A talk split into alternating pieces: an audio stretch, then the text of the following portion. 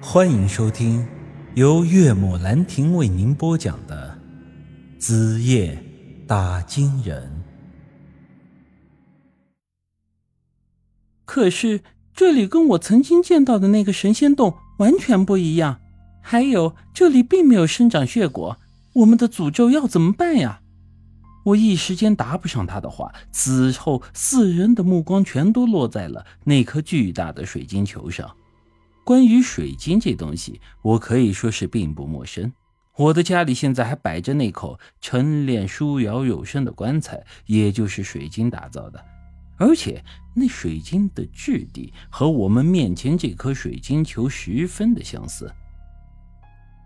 这里应该就是金箔上标记的目的地，但是这里是不是神仙洞还不太一定啊。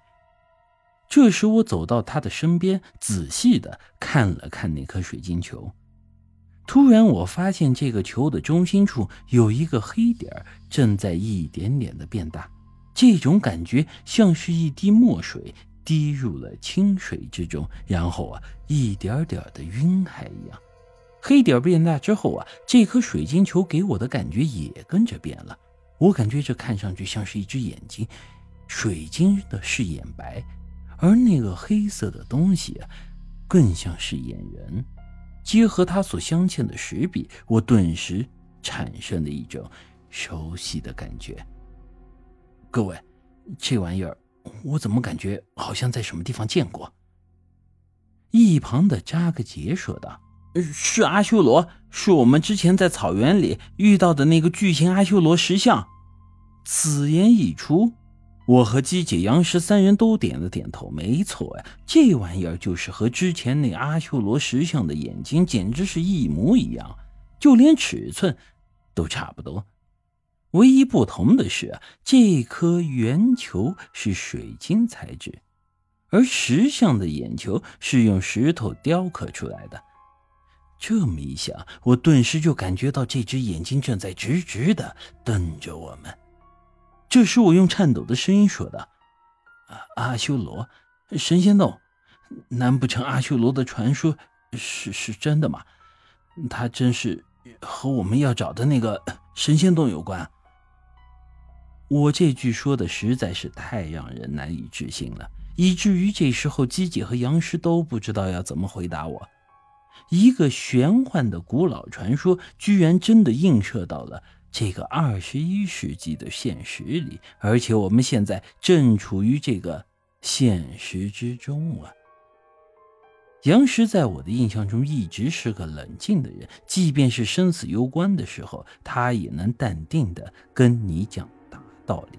但是，他这个时候说话的声音明明是有些不淡定了。太太早了，说这些还是太早了。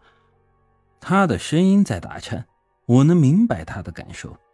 之前我们所推测的神仙洞只是一个带有奇异诅咒的神秘之地，我们想要找到它，也仅仅是为了破除诅咒而已。但是如果神仙洞真的与邪神阿修罗有关，那这事儿就变得太悬了。换句话说，我们以现在的人力。是不可能与传说中的邪神做对抗的，因此啊，我们想要解除诅咒的愿望可能是很难实现了。但是事已至此，我们已经没有退路了，因为啊，根据之前的线索，只要是进入了神仙洞的人都会染上诅咒。也就是说，我和扎格杰现在也和姬姐、杨石他们一样了，解不开诅咒，出去之后。也活不了多久的。正当我们几人沉默之时，那水晶球里的黑色物质又发生了变化。只见它像是墨汁一样的，一点点的晕开，形成了一个画面。这画面中有一棵枯树，这树上站着一只乌鸦，树下有一条大蛇正抬头望着那乌鸦。扎克基在一旁很是不解地说道：“乌鸦，树。”还有大蛇，这是什么意思呀？这如果是真的阿修罗的眼睛，那这画面里的大蛇应该指的是阿修罗的妻子，也就是蛇女。之前我们为了躲避沙尘暴，无意间发现了阿修罗石像上镌刻的那些个古文。古文上类似于杨石家的族谱，以及一本名为《罗织经后传》的书上的内容是不谋而合的。那个故事中说，阿修罗在他的师傅老和尚被人煮了吃以后，这世界观崩塌，回归了本性。最后一连破了很多佛门的戒律，不但杀人成性，还违背色戒，娶了一个蛇女为妻。并且与之生下了一个孩子，他的儿子也正是后来向舒瑶提亲，导致舒瑶和小家丁私奔的罪魁祸首。我盯着水晶球对杨石说道：“大蛇如果是蛇女，那树上的乌鸦指的又是什么？”杨石解释道：“这据我所知，乌鸦在很多的宗教中都有一种特别的寓意。”象征着背叛。